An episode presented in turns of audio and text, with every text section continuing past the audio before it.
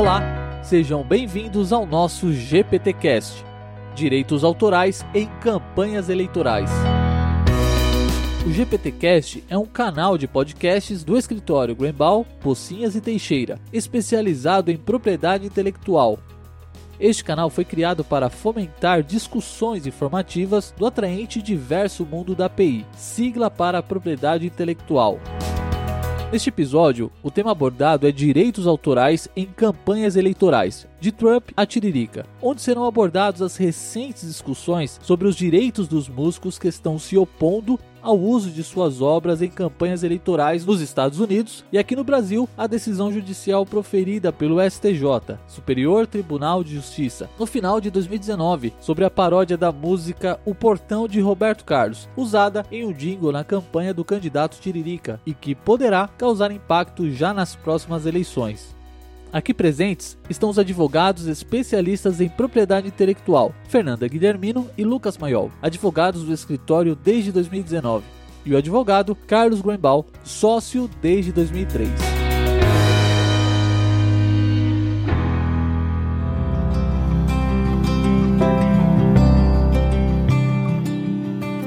Olá, ouvintes. Meu nome é Fernanda Guilhermino, sou advogada do escritório Gruembal Pocinhos e Teixeira. Estou aqui acompanhada dos meus colegas Lucas Maiol, também advogado. Oi, pessoal. E Carlos Gruembal, sócio do escritório. Olá, pessoal. No podcast de hoje, vamos discutir direitos autorais em meio a campanhas eleitorais. Esse tema é muito pertinente no cenário atual, já que é ano eleitoral aqui no Brasil e tivemos uma decisão recente no STJ que impactará no uso de músicas em campanhas eleitorais e será tratado mais adiante nesse episódio. E também é ano eleitoral nos Estados Unidos, onde a campanha do candidato à reeleição Donald Trump já está causando discussões sobre esse tema. A relação do Trump com diversos artistas do ramo musical não é boa desde a pré-campanha da eleição de 2016. Nos seus comícios, o então candidato tocou música de diversos artistas que logo em seguida se manifestaram nas redes sociais para esclarecer que não autorizaram aquele uso e que não estavam de acordo com a campanha do candidato.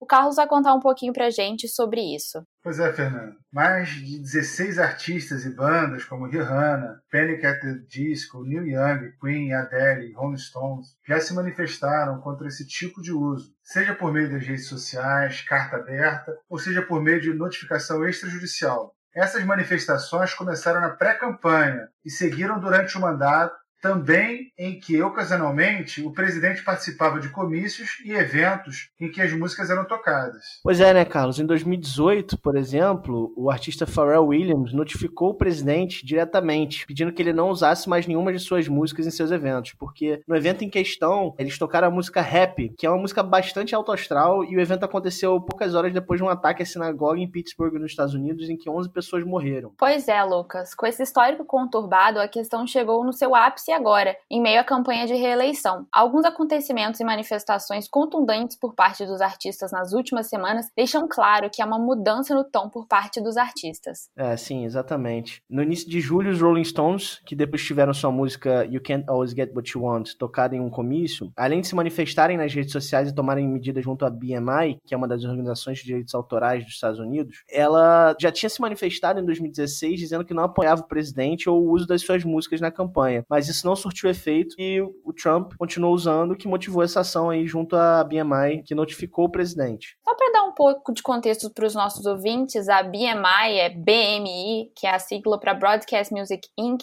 é uma das três organizações de direitos autorais e de compositores e produtores musicais nos Estados Unidos, juntamente com a ASCAP e a CESAC a gente pode dizer que esses três institutos representam os artistas no que tange à execução pública das suas obras por meio das licenças, garantindo que eles sejam pagos pela execução das músicas quando elas são tocadas em eventos, televisão, boate. A BMI disponibiliza no seu repertório mais de 15 milhões de músicas. O padrão é que esses players possuam uma blanket license, que são uma espécie de licença única e bem ampla, que dá para quem adquire essa licença o direito de executar qualquer música que está presente naquele repertório e, obviamente, o artista, por sua vez, recebe por isso. Essas entidades elas exercem o papel de simplificar o acesso legal ao licenciamento da música e também remunerar os artistas e compositores compositores da obra. No caso da campanha, existe um tipo específico de licença, que é para entidades políticas ou organizações. E nessa licença há a previsão da retirada de obras por parte da entidade. Segundo a BMI, essa licença especial de campanhas foi criada há cerca de 10 anos, porque havia uma discussão sobre a execução das músicas em locais que ocorriam eventos e que não tinham a licença para o local. Por exemplo, num canteiro de obra, é, em área de pista de aeroporto. Não tem licença específica para esse tipo de ambiente. Então, é, eles decidiram que era melhor criar uma licença específica para a campanha, que aí esses locais estariam abrangidos por essa licença. E a ASCAP também criou uma licença específica e ela tem uns guias que esclarece bem a questão. Nesse guia, nesse contrato de licença de campanha política, tem a previsão que os membros da ASCAP podem pedir, as músicas que estão licenciadas pela ASCAP, os titulares podem pedir que essas músicas sejam retiradas da campanha política específica. E aí a ASCAP notificaria então a campanha falando que aquele trabalho deveria ser excluído da licença. Especificamente em relação às campanhas, a ASCAP prevê que essa exclusão geralmente pode ocorrer com base em três direitos que podem ser alegados, que é o direito de publicidade do artista, a diluição da marca e o falso endosso. E é nessa questão do falso endosso que a gente vê as principais insurgências contra o Trump, porque algumas notificações foram feitas justamente para demonstrar para o seu público, para os seus fãs, por parte desses artistas, que eles não endossavam o Trump e não apoiavam a campanha do então candidato. E é importante destacar que pouco depois da notificação da BMI junto aos Rolling Stones que o Lucas ressaltou, vários artistas como a banda Aerosmith, Fault Boy, Green Day, Link Park, Lorde e Cia, por meio de uma entidade chamada Arts Rights Alliance, que é uma aliança, uma colisão para proteger os direitos dos artistas, eles fizeram uma carta endereçada a todos os partidos americanos, não só ao Trump, requerendo que os candidatos pedissem autorização específica para os artistas antes de usarem as obras nos eventos eleitorais, alegando que essa era a única maneira de proteger os candidatos e também os artistas dessas controvérsias geradas pelo uso das músicas em campanhas eleitorais. E além disso, a questão chegou num outro patamar com a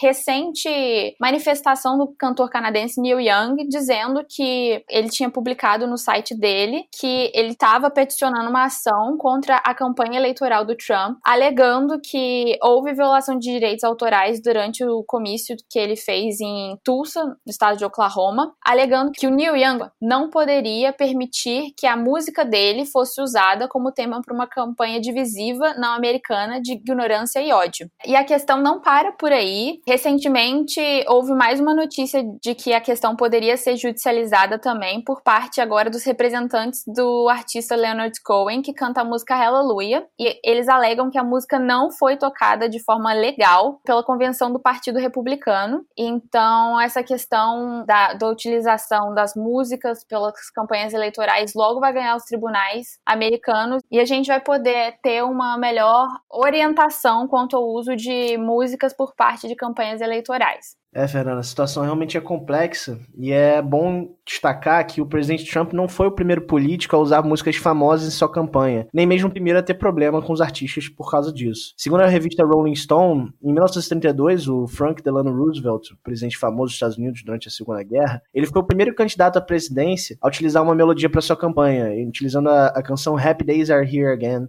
e foi uma medida que levou futuros políticos a entrarem em rota de colisão com os artistas cujas canções eram adotadas. E o primeiro grande atrito que a gente tem na história foi em 1984, quando o Bruce Springsteen se opôs aos planos do Ronald Reagan de utilizar a música Born in the USA durante sua campanha de reeleição. Pois é, e segundo a imprensa americana, existe a questão que ainda falta se esclarecer se essas músicas estavam incluídas no escopo dessas blanket license ou não. Além disso, como não existe um precedente, um outro ponto jurídico que se levanta é se a retirada da música do catálogo pelas entidades em razão de acordos com os artistas poderia estar fora do escopo de atuação da SCAP da BMI e seus poderes e finalidades potencialmente violando assim uma série de regramentos federais lá nos Estados Unidos, porque eles atuam sobre um consent decree que regula a atuação deles. Não se sabe ainda qual vai ser a estratégia do Trump quanto a essas reclamações dos artistas, porque não houve manifestação por parte da campanha dele até o momento. Na minha maneira de ver, essa problemática americana decorre de mudança no contexto para a utilização da música, que seria, em princípio, para o intervalo de um jogo de basquete e se torna parte integrante da campanha política do Trump.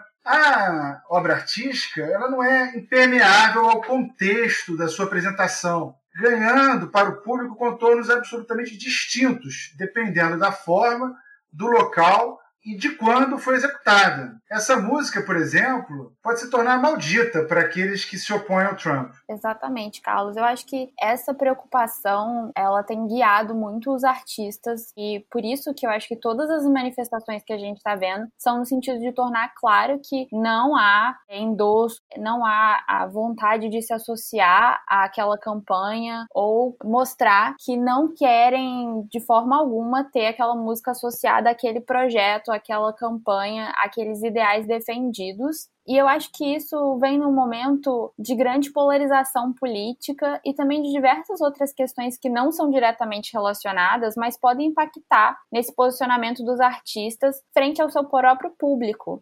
Usando uma expressão muito presente hoje, se você não se posiciona, o tribunal da internet está aí para te cobrar. E ser isento em algumas questões pode ser visto como um apoio, pode ser visto como um endosso. Então, por isso que a gente vê também essa grande manifestação de se preservar e de se posicionar. Isso vem num momento também muito particular em que a gente vê que os artistas se posicionando geram um grande impacto porque possuem plataformas de de muito impacto, possuem plataformas muito grandes. Em 2018, por exemplo, logo depois do endosso da Taylor Swift na campanha eleitoral no estado do Tennessee, 240 mil jovens se registraram para votar. Ela é uma artista que tem uma grande plataforma, tem milhares de seguidores e que ela teve uma atuação muito ativa nessas eleições no estado dela, que foi obviamente por uma escolha dela. Ela controlou a narrativa disso e não foi um, por uma associação não querida, não desejada por ela. Então, ter controle de como a sua música é usada, como a sua plataforma é usada, é importante para esses artistas. Ah, pois é, inclusive, a gente pode ver que muitos dos posicionamentos políticos de bandas e artistas em geral, eles são explícitos por meio das próprias músicas e letras desses artistas. De maneira que o uso das músicas para fins políticos, como seja como fez o Trump, ou mesmo para fins de propaganda, como a gente vai ver mais adiante, ele não pode ser visto como algo leviano, porque pode contrariar a própria convicção política dos artistas. E nesse contexto de polarização que você citou, Fernando, é interessante verificar como muitos artistas, até sobretudo estrangeiros, que já têm um posicionamento consolidado, já pode ser verificado pelas suas próprias mensagens em suas músicas, como bandas famosas como Pink Floyd, Rage Against the Machine, System of a Down, Pearl Jam, entre outros artistas famosos aí, eles têm sido cobrados por ouvintes que não concordam com as posturas políticas expostas nas músicas deles. Então, assim, é importante a gente sempre contextualizar as músicas que a gente ouve, que a gente curte, e analisar aquele aspecto político antes de criticar a conduta do artista por defender um lado ou outro, enfim. Eu sinto que esse processo de cobrança de posicionamento ele também tem se demonstrado cada vez mais forte aqui no Brasil e no qual também a polarização também anda bastante forte. E nesse contexto a gente teve alguns casos recentes aqui no país que se relacionam um pouco com esse choque entre os direitos autorais dos artistas contra o uso por políticos para fins de propaganda ou não. E alguns casos emblemáticos que a gente pode citar aqui são do Arnaldo Antunes, do Nando Reis, que eram ex-titãs, que se opuseram ao uso da música O Pulso, por parte de uma campanha de convocação a uma manifestação pró-Bolsonaro. Além disso, houve também uma objeção ao uso da canção Pavão Misterioso por parte de seu autor, Ednardo, também atos pró-Bolsonaro. Além de uma live do presidente, no qual foi tocada uma canção chamada Riacho do Navio de Luiz Gonzaga, que gerou uma nota de repúdio por parte de seus herdeiros. E embora essas discussões relacionadas ao uso político ideológico não tenham ainda chegado aos tribunais brasileiros, já existe uma discussão muito interessante que foi parar no judiciário referente ao uso de uma obra musical em uma campanha eleitoral e que com certeza pode gerar impacto nas eleições desse ano, agora de 2020. Antes da gente analisar esse caso, é importante destacar alguns conceitos sobre os direitos autorais no Brasil. E os direitos autorais, como a gente sabe, eles visam proteger obras intelectuais, que são assim definidas pelo artigo 7 da Lei de Direito Autoral criações de espírito expressas por qualquer meio ou fixadas em qualquer suporte, tangível ou intangível, conhecido ou que se invente no futuro. E o direito autoral ele tem duas dimensões diferentes de muita importância, que são o direito patrimonial e o direito moral. O direito moral ele se refere às características relacionadas à pessoa do autor. Ele tem uma natureza personalíssima, portanto, não pode ser cedido nem alienado a terceiros e também é irrenunciável e imprescritível. Nesse contexto, ele elenca alguns dos direitos morais, que eu vou destacar só alguns principais, que é, por exemplo, o direito da paternidade da obra, que é o direito de ser atribuído como autor da obra e, consequentemente, ser citado sempre como fonte de criação, o direito à integridade da obra, a obra não pode ser modificada e deve ser preservada e não pode ser alterada sem autorização do autor, e o direito de modificar a obra antes ou depois de finalizada. Os direitos patrimoniais, por um outro lado, eles se referem à retribuição econômica decorrente dos usos e modalidades econômicas de exploração das obras. Esses direitos são um desdobramento do direito exclusivo de utilizar, fruir e dispor da obra literária, artística ou científica. E diferentemente dos direitos morais, eles podem ser cedidos pelo autor a terceiros e até mesmo a empresas. Só que esse direito exclusivo tem também suas exceções, como o Carlos vai nos mostrar aí adiante. Uma questão extremamente relevante se refere às exceções do direito autoral. As situações onde o direito do autor cede lugar aos interesses de utilização livre da obra pela sociedade. A verdade é que as pessoas, quando têm contato com a obra artística, incorporam indelevelmente aquela obra na sua própria existência, não se podendo mais apagar aquela obra como se nunca tivesse existido. Desta forma, a sociedade tem que encontrar formas de lidar com a exclusividade da obra pelo artista e, ao mesmo tempo, com o direito das pessoas se expressarem intelectualmente e artisticamente, tendo aquela obra como referência. Segundo o jurista português José de Oliveira Ascensão, a obra artística é inapropriável por quem quer que seja, e todos podem da mesma desfrutar, de forma que o autor pode proibir a reprodução, retirar do mercado os exemplares existentes, outra forma de materialização da obra, mas a obra em si pertence a todos. Bom, se vimos que o direito autoral se funda na exclusividade na exploração da obra pelo autor, ou pelo detentor de direitos autorais, o que é interessante é pensarmos como podemos ponderar os interesses dos titulares com os interesses da sociedade. Existem dois tratados internacionais, dos quais o Brasil é signatário, que tratam do tema. O primeiro é a Convenção de Berna, que estabelece no seu artigo 9 que as legislações dos países da União reservam-se a faculdade de permitir a reprodução das referidas obras em certos casos especiais, contando que tal reprodução não afete a exploração normal da obra nem cause prejuízo injustificado aos interesses legítimos do autor. E o outro o TRIPS, que estabelece em seu artigo 13º que os membros restringirão as limitações ou exceções aos direitos exclusivos a determinados casos especiais que não conflitem com a exploração normal da obra e não prejudiquem injustificadamente os interesses legítimos do titular do direito. Então, desses tratados, a gente retira a regra dos três passos, que indica em quais circunstâncias seria possível limitar os direitos do autor. A primeira regra, se estiver diante de certos casos especiais. A segunda, que a utilização não prejudique a exploração normal da sua obra. E a terceira, que a utilização não cause prejuízo injustificado aos legítimos interesses do autor. Então, o que é importante é entendermos que todas as regras que excepcionam o direito autoral devem ser interpretadas levando em conta que, primeiramente, as exceções de direito autoral são realmente uma exceção e não a regra na medida que se torna uma prática muito usual, deixa de atender às finalidades previstas. A segunda questão é que esta exceção não deve ser capaz de prejudicar a exploração normal da obra. Ou seja, se a obra é explorada de uma determinada maneira e a exceção atrapalha essa exploração, então esta exceção não está atendendo às finalidades previstas. E por fim, mais do que a exploração da obra, a exceção não deve prejudicar os legítimos interesses do autor ou do titular do direito autoral. Já dá para perceber a dificuldade de entendimento e a subjetividade de interpretação da licitude das exceções. E vale a pena, então, analisar algumas exceções que estão previstas na Lei de Direitos Autorais e tentar relacionar com esses princípios. A Lei de Direitos Autorais prevê as limitações aos direitos autorais em seus artigos 46 a 48, valendo destacar neste podcast as seguintes. Das limitações aos direitos autorais. Artigo 46 caput não constitui ofensa aos direitos autorais. Inciso 2. A reprodução em um só exemplar de pequenos trechos para uso privado do copista, desde que feito por este, sem o intuito de lucro. Esta exceção se refere ao direito de cópia privada. Muito se discute como mensurar o que seria pequenos trechos.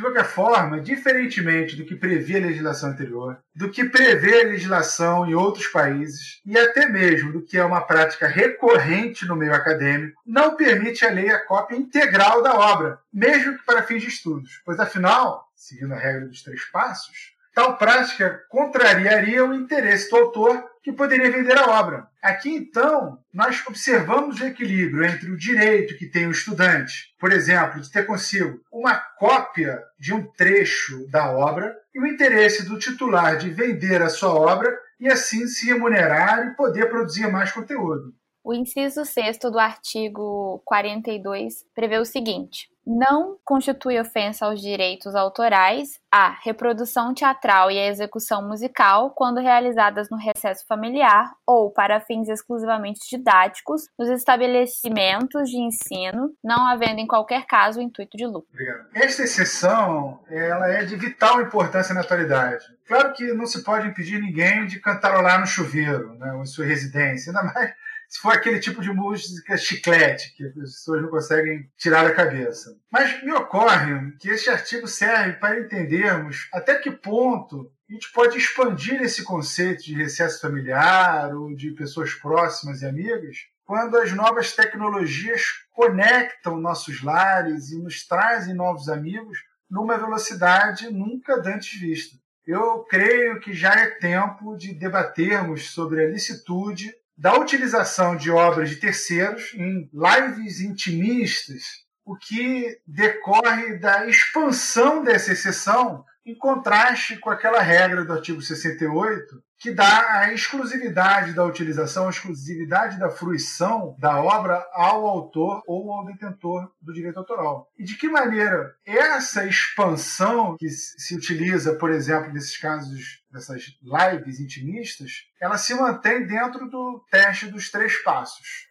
E a gente não pode esquecer, né, Carlos, do artigo 47 da Lei de Direito Autoral, que ele é fundamental para a discussão que a gente vai ter aqui agora, ele assim dispõe: são livres as paráfrases e paródias que não forem verdadeiras reproduções da obra originária nem lhe implicarem descrédito. Esse artigo, como eu disse aqui, ele vai ser central para a análise desse caso que eu vou explicar aqui com mais profundidade. O caso é o seguinte: durante as eleições de 2014, foi veiculada uma propaganda política na qual o cantor e humorista Tiririca imitava o Roberto Carlos e cantava uma versão modificada da música O Portão, que é de autoria do Roberto Carlos, com o Erasmo Carlos, sem autorização deles. O trecho que ele cantava é aquele trecho famoso: Eu voltei agora para ficar, porque aqui, aqui é o meu lugar. E na propaganda, o Tiririca, vestido como Roberto Carlos, canta: Eu votei, de novo eu vou votar, Tiririca, Brasília é o seu lugar. Claramente modificando aí a música. A editora M Songs do Brasil, Edições Musicais, que é a detentora dos direitos patrimoniais sobre a obra, ajuizou uma ação judicial contra o Tiririca e o diretório regional do partido dele, o Partido da República, requerendo a imediata suspensão da veiculação da propaganda e o ressarcimento da editora pelos danos patrimoniais decorrentes da utilização indevida e adulteração dessa obra. O mérito da ação, em primeira instância, foi julgado procedente e essa decisão foi confirmada pelo Tribunal de Justiça de São Paulo. E as duas decisões entenderam que a situação não seria uma paródia, que é uma imitação cômica e, enfim, crítica também, mas sim seria uma alteração do trecho e do refrão da música, que é nacionalmente conhecida, para atender aos interesses de um candidato em propaganda eleitoral. Essas decisões levaram a discussão ao STJ por meio de um recurso especial interposto pelo Tirique e o partido, que são os réus da ação. Ao longo do recurso, durante toda a ação, eles argumentaram que a propaganda ela era uma paródia e que as alterações e adaptações eram apenas uma referência a uma propaganda do grupo JBS Friboi, intitulada Friboi e Roberto Carlos. Eu voltei, que era protagonizada justamente pelo Roberto Carlos, que é um vegetariano famoso, declarando consumir carne comercializada dessa empresa, da JBS. Na decisão do caso, no STJ, do recurso especial, na verdade, o ministro Marco Aurélio Belize, que foi o relator, ele afirma que as paródias não apenas visam trazer humor ou riso ao espectador, mas resultam num prazer de identificação à referência daquela paródia. Além disso, ele afirmou também que a paródia seria um fruto de uma nova interpretação ou uma adaptação ao novo contexto, e que, abre aspas, a mera afirmação de que não possuía destinação humorística não seria suficiente para afastar a caracterização da paródia, já que, na visão do ministro, não caberia ao judiciário a crítica artística. O que ele quer dizer com isso é, na verdade, que a paródia não seria necessariamente precisa ser engraçada e que não caberia aos jogadores analisar se trata ou não da propaganda do Tiririca. Em outro trecho da decisão, ele discorre sobre a propaganda eleitoral como a propaganda eleitoral tem o intuito de angariar votos, tendo finalidade específica de convencimento do eleitor para a escolha de um candidato. Por outro lado, ele conclui que a propaganda pode ser caracterizada como uma paródia, pois a alteração não ter resultado em descrédito à obra original e o candidato em questão, abre aspas, é artista popular que se destacou justamente no meio humorístico, utilizando-se corriqueiramente de paródias. Assim, a decisão ela afirma que as decisões das instâncias inferiores elas não teriam demonstrado claramente a não caracterização de uma paródia. E a, a decisão ela reverte, portanto, essas decisões anteriores, julgando a ação totalmente improcedente. É importante destacar também que essa decisão ela ainda não transitou em julgado, porque ainda tem recursos pendentes até no próprio STJ. Aí já passando para a análise da decisão em si, uma análise mais crítica, eu acho interessante que essa decisão ela afirma que a paródia não pressupõe necessariamente um tom cômico, o que eu não acredito que seja verdade. Eu acho que a paródia ela pede um caráter ali de comicidade ou de crítica, que é uma característica muito comum das paródias. Eu acho que o mais adequado, talvez, seria afirmar que embora a propaganda do Chirica ela tenha um apelo eleitoral, ou seja, tem um intuito de convencer o eleitor, como citado no próprio voto, ela tem também um tom cômico decorrente do próprio Tiririca, que é um personagem. Isso até chega a ser afirmado pelo voto, mas eu acho que o voto ele fica um pouco confuso e se contradiz com essa afirmativa de que a paródia não precisa ser necessariamente engraçada. E outra contradição, na minha visão, é que essa decisão ela destaca o caráter das propagandas políticas em convencer o eleitor. Mas se a propaganda ela possui esse intuito de convencimento e não de humor ou crítica, como que uma propaganda poderia caracterizar uma paródia, entendeu? Fica um pouco confuso essa afirmativa, eu acho. Para mim, Lucas, um dos grandes problemas desse precedente não é nele em si, mas foi a forma como ele foi noticiado por vários meios de comunicação, que foi como uma carta branca a jingles políticos para aproveitarem obras de músicos de terceiros, quando na verdade, na minha opinião, a gente está diante de um caso específico que pode de fato ter essa discussão se é paródia ou não, e não um caso que é essa carta branca, como anunciado. Pois é, eu acho que essa visão ela tem que que ser bem dividida, né, Fernando? Eu acho que a gente tem que analisar esse caso de maneira específica, porque ele envolve justamente uma figura cômica, que é o Tiririca, que ele sempre explorou em, nas campanhas políticas dele um tom crítico à política em si. Também é uma característica da paródia, como eu disse, da crítica em si. E que poderia, nesse caso, justificar a aplicação da exceção da paródia a esse caso concreto. Embora, assim, na minha concepção pessoal, eu não fique muito convencido desse argumento. Porque eu acho que a melhor aplicabilidade dessa decisão a outros casos, eventualmente, seria no sentido de que ela não permite que qualquer político deva e possa utilizar de obras de terceiro como bases para jingles políticos, como ficou noticiado aí a mídia de maneira geral. Mas só quando esses jingles possuam um tom cômico e engraçado. Mas mesmo assim, eu acho que mesmo se fosse o caso de aplicássemos esse entendimento de tom cômico e engraçado a outros casos, eu acho que fica um precedente perigoso porque deixa muita margem para subjetivismo, de o que é engraçado, o que não é, enfim, eu acho que é complicado, porque porque eu acho que essa decisão ela vai acabar abrindo uma margem muito grande para uma violação dos direitos autorais de artistas que podem ver as suas obras, como a gente tinha até dito, né? Artistas que às vezes não, não concordam com o posicionamento político de um lado ou de outro, e eles podem ver as suas obras utilizadas de uma maneira indiscriminada sobre esse manto né, da paródia por parte de propagandas políticas, o que não caracteriza um tom cômico, na minha opinião, e eu acho que implica em grande descrédito a obra original, que nas muitas vezes são artistas que não querem ver essas obras ligadas a políticos, e já que essas obras elas são criações de espírito, são expressões da própria personalidade do autor, como a gente já tinha falado anteriormente. Eu acho que essa possibilidade de ligação da obra ao político no caso de paródia, ela acaba não acontecendo, porque claramente é uma utilização fake, não é uma utilização da obra própria. É uma utilização que se refere à obra, mas é uma outra